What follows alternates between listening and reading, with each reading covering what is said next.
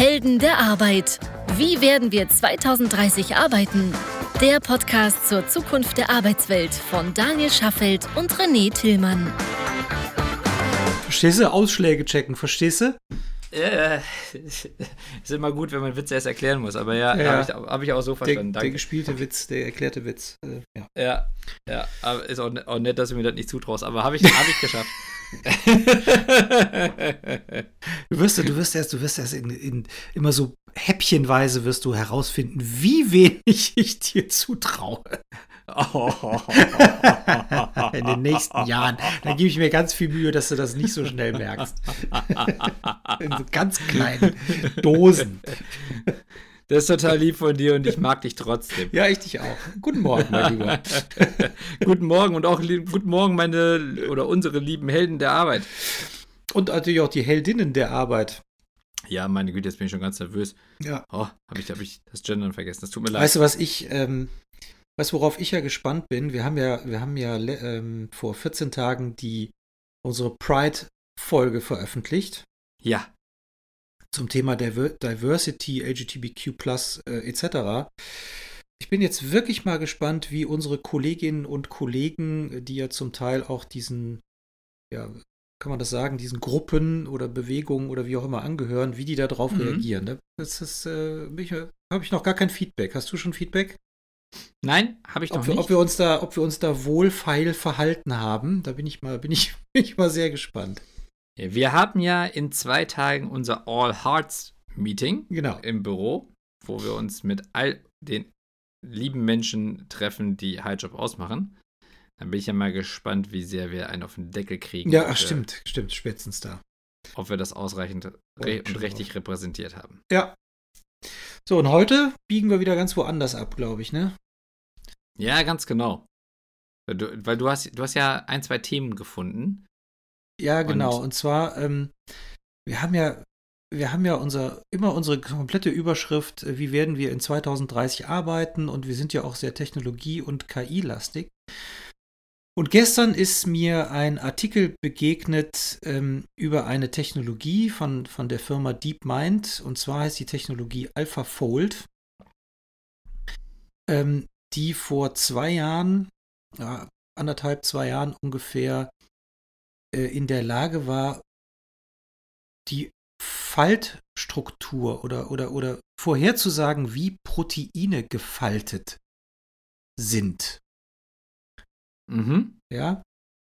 So, das war, ähm, das musste man früher alles, alles mit manuellem Aufwand und äh, Vorhersagen, das war alles extrem kostenaufwendig, zeitaufwendig etc. Das hat die, ach, da hat die, ich glaube, äh, mittlerweile ist es so, dass das stand im Artikel gestern, dass pro Jahr 100 Millionen neue Vorhersagen zu Faltungen von Proteinen äh, jetzt in diese Datenbank kommen was das ganze Arbeiten mit Proteinen ähm, extrem vereinfacht. Ja, da muss ich jetzt mal ganz kurz. Kannst du da mal, ja, ja, bitte. Ja, nee, da muss ich mal ganz kurz die, die, an, die, an die anderen Nerds da draußen fragen. Hat auch jemand von euch damals dieses Protein-Faltspiel benutzt? Oder war ich der einzige, einzige Honk? Wahrscheinlich warst Hast du der auch Einzige. gemacht?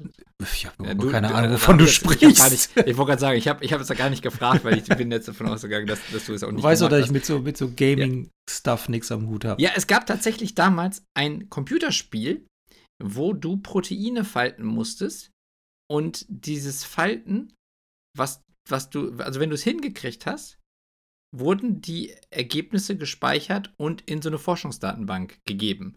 Das, der Ansatz dahinter war so ein bisschen wie diese Alien-Forschungssoftware, die jeder installieren kann und wo dann ähm, irgendwelche Radiosignale gemeinsam überprüft werden, in der Hoffnung, dass man über so einen Supercomputer dann irgendwie schneller Sachen rausfindet.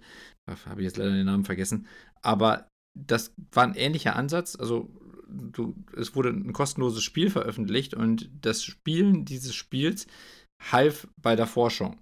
Das Spiel selber war jetzt nicht besonders spannend. Ich habe es aber ein paar Mal gemacht, einfach auch, weil ich dachte, ich helfe dann mit dieser Forschungscommunity. Und da war es halt eben so, dass du diese Proteine falten musstest. Und das ist halt deswegen so kompliziert, weil so Proteine aus verschiedenen so Art Spiralärmchen irgendwie bestehen. Und die haben halt chemikalische Wechselwirkungen von zueinander. Also ich weiß nicht, ob die sich abstoßen oder, oder anziehen oder irgendwie sowas in der Richtung. Und deswegen können die nicht beliebig die, sozusagen die Form im Raum annehmen.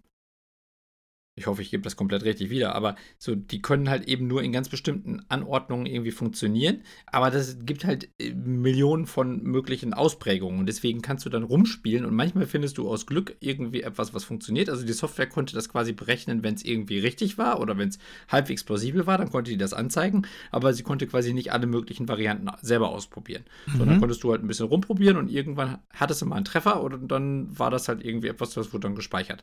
So, und das, was äh, DeepMind dann offensichtlich macht, also die Software ist das, was damals halt eben noch quasi in einer Art von, von Crowdsourcing irgendwie gemacht wurde, ne? also mhm. also wo alle Leute irgendwie als Schwarmintelligenz dann irgendwie da spielen sollten, das kann dann jetzt die KI von DeepMind offensichtlich eigenständig.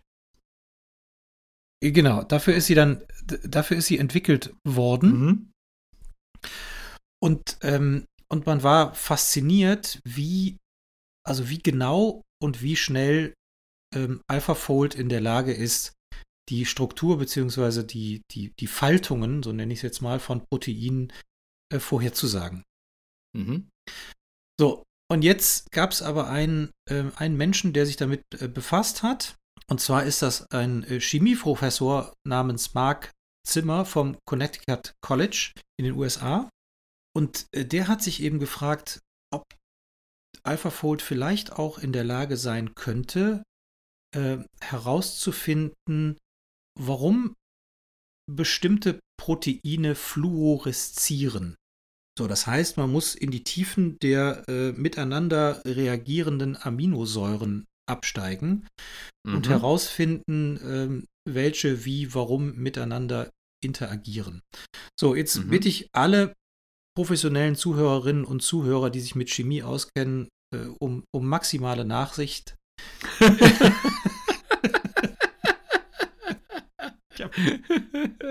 Akzeptiert bitte den völligen Dilettantismus. Akzeptiert bitte den vollkommenen, den völligen Dilettantismus, absolut.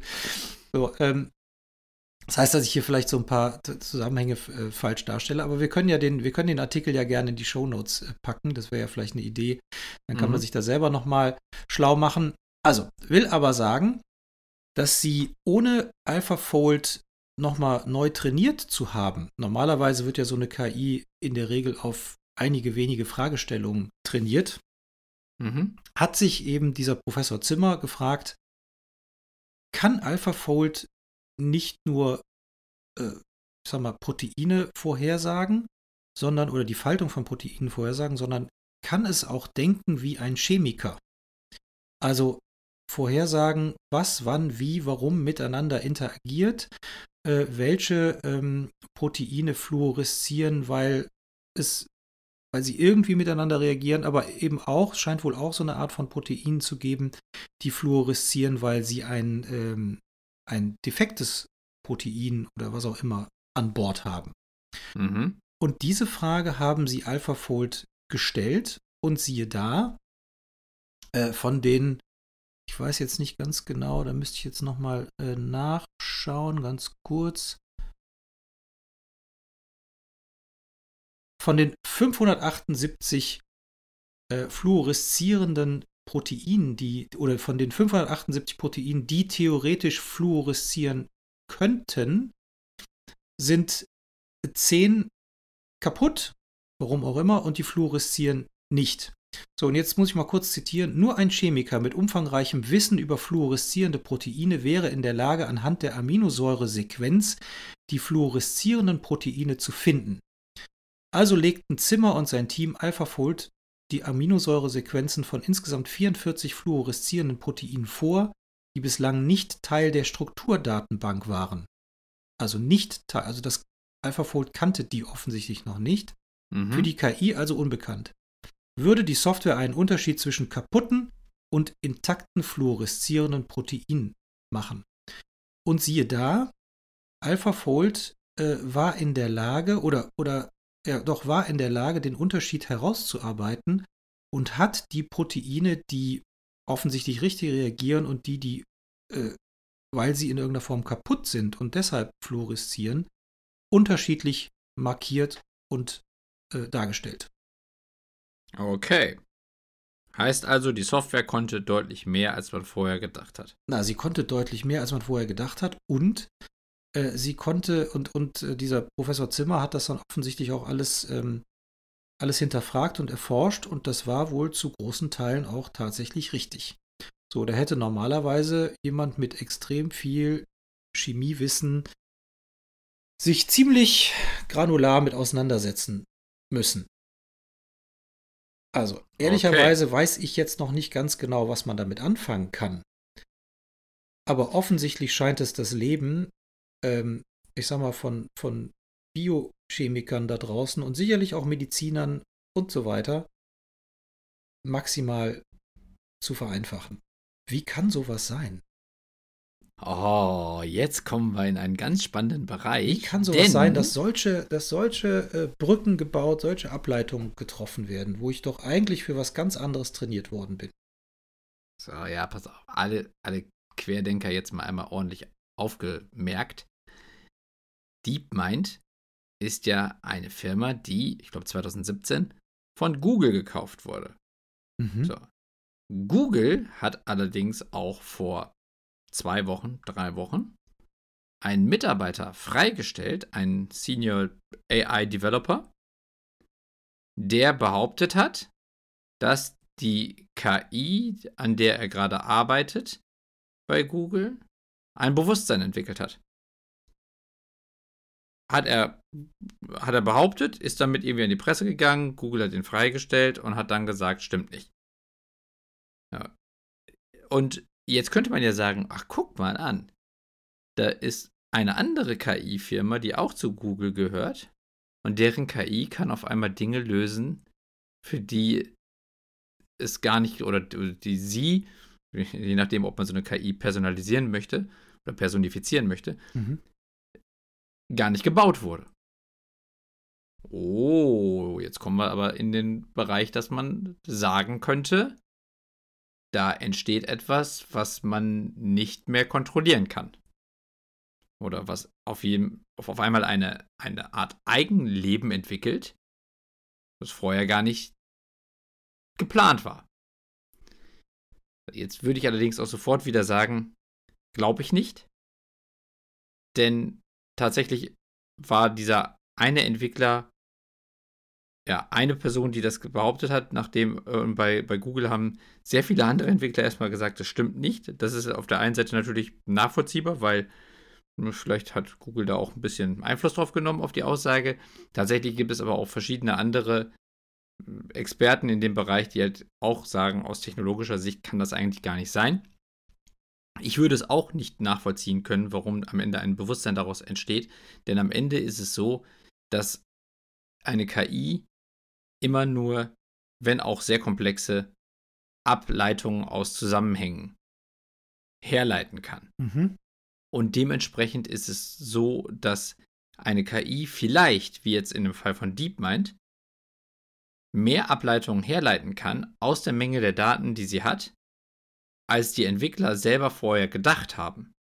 Weil das Modell mehr komplexe oder komplexere Ableitungen ermöglicht, was aber noch nicht bedeutet, dass dadurch auch ein Rückschluss auf eine mögliche Sinnesbildung oder mal Bewusstseinsbildung der KI erfolgt ist. Naja, erstmal bleibt sie ja in ihrem Thema oder in ihrem Themenkomplex, für die sie entwickelt worden ist. Ja, jetzt in, im Fall von DeepMind, ähm, ja, äh, der Entwickler, der bei Google freigestellt wurde, der hat an einer Sprach-KI gearbeitet und der sagte, dass in diesem das, das war eine Art, ähm, ja, also ich sage jetzt mal ganz, ganz, ganz bewusst vereinfachend Chatbot, also so, so ein mhm. bisschen so wie OpenAI, ja. ähm, also von OpenAI GPT-3. Also das, das ist halt eben ein Tool gewesen, wo man sich mit unterhalten konnte und wo er meinte, eine gewisse Bewusstseinsbildung herausgelesen zu haben aus den Antworten. Aber jetzt könnte man natürlich sagen, grundsätzlich fangen die KIs von Google an, eine Art Persönlichkeit zu entwickeln. Ja, das, ich vermische da jetzt zwei Themen, die nur deswegen eigentlich zu, mal in einen Topf geworfen werden können, weil sie beide von Google kommen. Natürlich ja. sind das unterschiedliche, äh, unterschiedliche KIs, die auch zu unterschiedlichen Zwecken gebaut wurden. Aber in beiden Fällen kommt zumindest jetzt raus, die Dinger können offensichtlich mehr, als eigentlich gedacht war. Ich finde, es jetzt bei DeepMind aber deswegen auch gar nicht so überraschend, weil es ja erstmal, also ohne dass ich jetzt die Details kenne, wie das, äh, wie das System aufgebaut wurde, ja, ja grundsätzlich nur dann funktioniert, wenn die Datenlage hinter dieser KI sehr groß und sehr detailliert ist. Denn du hast ja gesagt, dass die KI in der Lage ist, wie hunderte Millionen möglicher Faltungen irgendwie vorhersagen zu können. Stimmt doch, ne? Ja, genau. Ja, heißt ja dann auch, wenn die KI sowas kann, muss sie ja vorher auch schon hunderte Millionen anderer Faltungen verstanden haben. Sonst könnte sie das ja wahrscheinlich nicht. Das heißt also, die Grundlage, die sie hat, ist sehr umfangreich und sehr komplex. Also, kann, also und kann man auch davon ausgehen, Entschuldige, ich unterbreche, aber kann man auch davon ausgehen, dass sie natürlich auch chemische Zusammenhänge lernen musste oder, oder biochemische Zusammenhänge lernen musste, äh, um solche Faltungen überhaupt vorhersagen zu können. Ne? Naja, wir, wir, wir, wir tendieren immer dazu, eine KI zu personifizieren. Und damit dann zu sagen, so, die KI geht an das Thema genauso ran, wie wir denken. Mhm. Das, glaube ich, ist nicht der Fall. Denn tatsächlich ist es ja so, wir müssen, um so eine Analyse machen zu können, wie dieser Herr Zimmer, sehr, sehr lange Chemie verstehen. Ja. Und wir gehen an so eine Aufgabe sicherlich ganz anders ran. Müssen wir auch, weil wir die Geschwindigkeit, die eine KI haben kann in der Verarbeitung von Daten, mit unserem Gehirn überhaupt nicht hinbekommen. Das heißt, wir müssen versuchen, die Logik dahinter zu verstehen und Ableitungen zu machen, die mal, sehr smart sind, während eine KI im Zweifelsfall einfach nur durch schiere Rechenpower und Geschwindigkeit das Thema in gleicher Form erschlagen kann. Heißt also, wenn eine KI, die sich jetzt auf Proteine spezialisiert hat, ich sage einfach mal eine Zahl, hunderte Millionen bestehender Proteine in ihrer chemischen Zusammensetzung im Detail verstanden hat und miteinander vergleichen kann. Und dafür gebaut ist, um zum Beispiel, und jetzt ganz konkret, weitere Muster zu finden, also in diesem Fall faltbare Proteine, mhm. dann hat sie eigentlich alles Wissen, was sie braucht, um Muster zu erkennen, für die sie eigentlich vielleicht gar nicht gebaut wurde und nach denen sie vorher auch nicht gefragt wurde. Es ist ja nicht so, dass sie etwas Neues gelernt hat, sondern es ist eher so, also so wie ich das jetzt aus dem Artikel verstehe, wie du, wie es erzählt hast, dass dieser Mark Zimmer eine Frage gestellt hat, die vorher niemand gestellt hat. Das heißt ja nicht, dass es etwas ist, wo die KI gesagt hat, ach guck mal an, ich treffe jetzt neue Rückschlüsse und, und habe etwas zugelernt, sondern es ist ja eigentlich nur so gewesen, dass vorher niemand diese Frage gestellt hat. Aber die Informationen, die in der KI vorlagen, waren ausreichend, um auch auf diese Frage eine Antwort zu finden. Es ist halt nur wahnsinnig komplex für einen Menschen sowas zu können, weil man dafür 20 Jahre Chemie studiert haben muss während die KI das einfach nur durch Rechenpower erschlägt.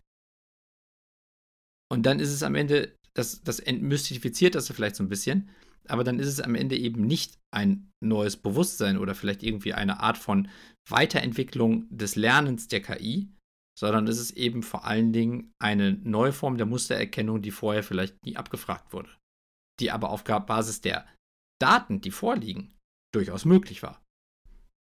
Also auch bei GPT-3 war es ja so, dass als dieses komplexe Sprachmodell entwickelt wurde, was ja auf Milliarden von Trainingsdaten basiert hat, also Sprachdateien in jeglichster Form, dass niemand damit gerechnet hat, dass GPT-3 zum Beispiel auch programmieren kann.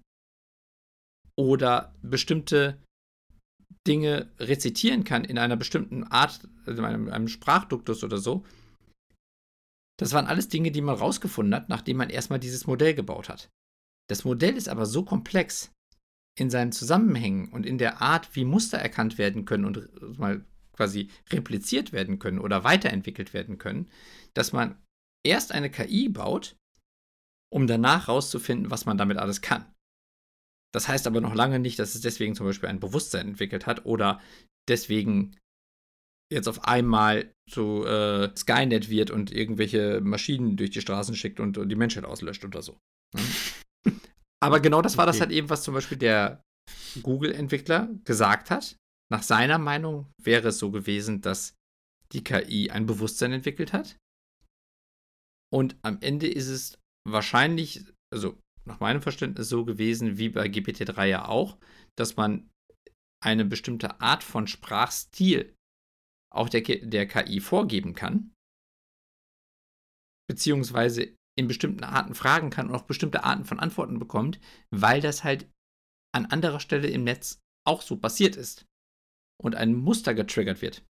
Also für diejenigen da draußen, die das jetzt interessiert und die, hm, und die Podcast-Folge dazu nicht kennen, wir haben, wir haben, glaube insgesamt zwei Folgen zu GPT-3. Ja, gemacht. Interview mit einer KI. Ich glaube, ist Folge schon ein bisschen her. 37 oder 36, irgendwie sowas. Genau, Interview mit einer KI. Äh, und da haben wir auch tatsächlich ähm, eigene Textexperimente mit GPT-3 gemacht. Genau. Und auch ein bisschen darüber gesprochen und referiert. Da könnt ihr euch dann mal tiefer zu informieren, ähm, was es denn bedeutet, wenn eine KI den Sprachduxus von einer bestimmten Schriftstellerin oder einem Schriftsteller oder Dichterin oder Dichter ja. nachahmt. Und deswegen, ich glaube, das Thema Bewusstsein ist an der Stelle trotzdem erstmal etwas, was wir noch weit von uns wegschieben können, weil ich glaube, bis das wirklich passiert, dass eine KI ein, ein Bewusstsein entwickelt, da muss noch technologisch eine ganz andere Form von KI entwickelt werden. Aber was wir aus diesem Beispiel, was du da gebracht hast, mit DeepMind lernen können, ist, dass unsere Arbeitswelt sich noch viel schneller verändern wird, als wir es eh schon immer vermutet haben. Denn was sich jetzt ja zeigt, ist, dass wenn KIs entwickelt werden mit einer bestimmten Aufgabe, aber dafür werden Daten gesammelt, die auch die Grundlage für verschiedene andere Fragestellungen sein können, dass dann mit so einer KI auf einmal viel mehr, ich sag mal jetzt mal einfach Arbeitsplätze am Ende ersetzt werden können, als vielleicht vorher gedacht, weil diese KI viel leistungsfähiger ist, als man anfangs einschätzen konnte. Einfach deswegen, weil man sich gar nicht alle Fragen vorstellen kann, die die KI später vielleicht beantworten kann. Das findet man dann erst raus. Und wenn es dann klappt, so wie jetzt in diesem Fall, dann ist auf einmal theoretisch auch der Chemiker überflüssig, der vorher diese Fragen lang und breit ja, lernen musste und dann irgendwie bearbeiten äh, und beantworten musste. Das finde ich spannend. Ja, das ist total spannend. Also ich meine, also wirklich überflüssig ist der Chemiker ja nicht. Also muss, äh, muss ja dann auch noch bewerten und in Kontext setzen und ähm, kann daraus natürlich wieder neue Fragestellungen ableiten, weil das, da würde ich mich nämlich mal hinstellen und sagen, das kann die KI nämlich, Klammer auf, noch nicht neue Fragestellungen das die richtig. Zukunft abzuleiten, was man alles so Das glaube ich möchte. auch. Natürlich braucht es dann im Zweifel die ganzen äh, Chemikanten nicht, die die eben diese Vielzahl an Analysen durchführen. Ja, das stimmt.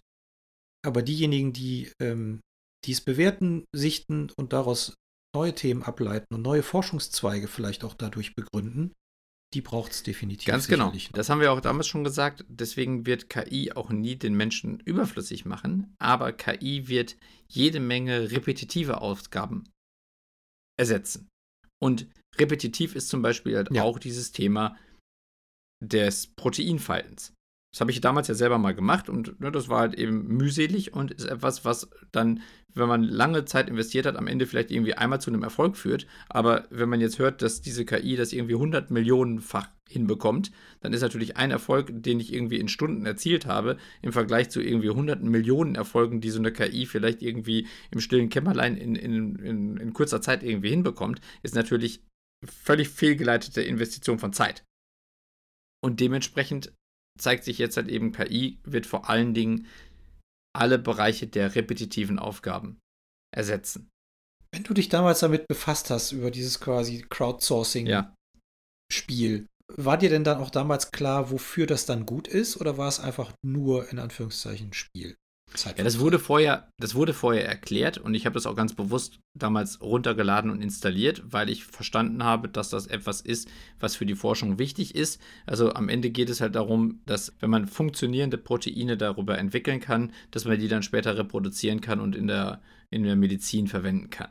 Dementsprechend war das etwas, was Sinn macht, aber wo es halt eben so wahnsinnig viel gibt, was halt eben erforscht werden muss, dass da dann einfach diese quasi Crowdsourcing-Power benötigt wurde, die jetzt eben halt DeepMind mit seiner AI komplett erschlägt. Ja. Und mhm. was aus meiner Sicht vor allen Dingen spannend ist, ist die Frage, in wie vielen anderen Fällen wird es KIs geben, an die wir jetzt noch gar nicht denken, die genau diese Fragestellungen für ganz oder, oder, oder andere Fragestellungen in, in gleichem Kontext irgendwie beantworten können. Also wir denken jetzt gerade an, an Proteine. Wir hätten vorher wahrscheinlich nicht an Proteine gedacht, wenn man jetzt einfach gefragt hätte, in welchen Bereichen kann die KI helfen. Aber es, wir haben ja Medizin schon häufiger erwähnt, weil wir gesagt haben, das ganze Thema Bilderkennung und damit zum Beispiel Röntgenbilder analysieren, kann eine KI am Ende deutlich besser als jeder Mensch. Weil sie nicht müde wird, weil sie nicht ja vorurteilsbehaftet ist im besten Fall und weil sie dadurch zum Beispiel Krebs oder andere Krankheiten sehr viel zuverlässiger erkennen kann als ein Mensch. Und was wir ja zum Beispiel an der Stelle noch gar nicht darüber nachgedacht haben, ist, wenn so eine KI Krebs zuverlässig erkennen kann über Röntgenbilder, kann sie vielleicht noch was anderes. So, und ich glaube, das ist eine ganz große Frage, die uns in den nächsten Fra Jahren auch noch sehr stark in vielen Bereichen der Menschheit beschäftigen wird, die KIs, die wir für einen einzelnen Zweck entwickelt haben, was können die eigentlich noch? Für welche anderen Zwecke können die auch verwendet werden, an die wir noch gar nicht gedacht haben? Das wird etwas sein, wo natürlich Menschen mit agieren müssen, interagieren müssen und eben auch diese Fragen stellen müssen. Aber wenn die Antworten gefunden sind, heißt das natürlich auch, dass an der Stelle ein Bereich der repetitiven Arbeit für Menschen wieder weggefallen ist die Arbeitswelt der Zukunft wird durch KI aus meiner Sicht vor allen Dingen in der Richtung verändert werden, dass all das, wo wir im Moment einfach wiederholende Tätigkeiten machen, so wie eigentlich in der Produktion auch schon durch die Entwicklung des, des Fließbands von, von äh, durch Henry Ford, ja, versuchen halt eben Menschen zu ersetzen, die eigentlich immer nur die gleichen Tätigkeiten wieder und wieder machen. Und die KI macht das Gleiche eben nur nicht mit ja. Muskelkraft, sondern quasi mit Brainpower. Sehr, sehr spannend. Also, du hast ja eben gesagt, wir können uns noch gar nicht vorstellen, in welchen Bereichen das alles stattfinden wird. Ich glaube, in, in jeder Bubble, die es da draußen gibt, ob das die HR-Bubble ist, die Medizin-Bubble, die Chemie-Bubble, die Bio-Bubble und, äh, und natürlich, ähm, ich sag mal, ob das innerhalb der Medizin gibt es ja auch noch, ja. ich weiß nicht wie viele Fachrichtungen, tausend Fachrichtungen meinetwegen oder noch mehr. Äh, und in jeder Fachrichtung, in jedem Schwerpunkt wird es mit Sicherheit Ansatzpunkte geben für, äh, für Fragestellungen, die über eine KI gelöst werden oder, oder beschleunigt, vereinfacht, vielleicht ja. auch sogar gelöst werden können. Also da gibt es, ich würde sagen, millionenfache Anwendungsbeispiele. Ja, und dadurch, dass wir jetzt hier sitzen und uns nicht wirklich vorstellen können, in welchen Bereichen es sonst noch Veränderungen geben wird, die durch KIs nochmal stark forciert werden können, geht die Frage raus an euch. Habt ihr Bereiche, wo ihr denkt, mit den Daten, auf denen mein Unternehmen sitzt oder keine Ahnung, mit denen ich jeden Tag agiere, wenn das durch eine KI mal analysiert wird, wird werden ganz andere Fragen vielleicht beantwortet werden können. Habt ihr da die Sorge, dass ihr davon betroffen seid? Seht ihr das als Chance, als Möglichkeit? Erzählt es uns, wir freuen uns drauf. Teilt es uns mit. Und ansonsten es gibt bestimmt noch ach, 20 weitere Folgen oder noch mehr rund um das ganze Thema KI. Wenn ihr jetzt festgestellt habt, boah, das ist spannend, da würde ich gerne tiefer einsteigen. Mittlerweile haben wir 77 Folgen und ich würde sagen, pff, mindestens ein Drittel dreht sich um das Thema KI, vielleicht sogar noch mehr, mit vielen Facetten. Findet ihr alles auf Spotify, auf Apple Podcast, Google, Deezer und so weiter oder unter heldenderarbeit.m E. Hören, abonnieren, kommentieren. Genau so. Und wir hören uns ja in vielleicht dieses Mal etwas später wieder, denn die Sommerferien stehen vor der Tür. Da werden wir euch noch in Kürze darüber informieren, wie wir da fortzufahren gedenken. Uns wird es auf jeden Fall natürlich weitergeben, aber vielleicht mit einer kurzen Pause. Deswegen sagen wir einfach mal, genießt schon mal den Sommer und gehabt euch wohl. Wir hören uns in Kürze wieder. Macht's gut. Macht's gut. Tschüss. Das war eine weitere Episode der Helden der Arbeit von Daniel Schaffelt und René Tillmann. Das hat dir gefallen? Dann abonniere uns jetzt, um keine Folge zu verpassen. Weitere Infos findest du auf www.heldenderarbeit.me. Ach ja, eine Bewertung wäre ein Träumchen.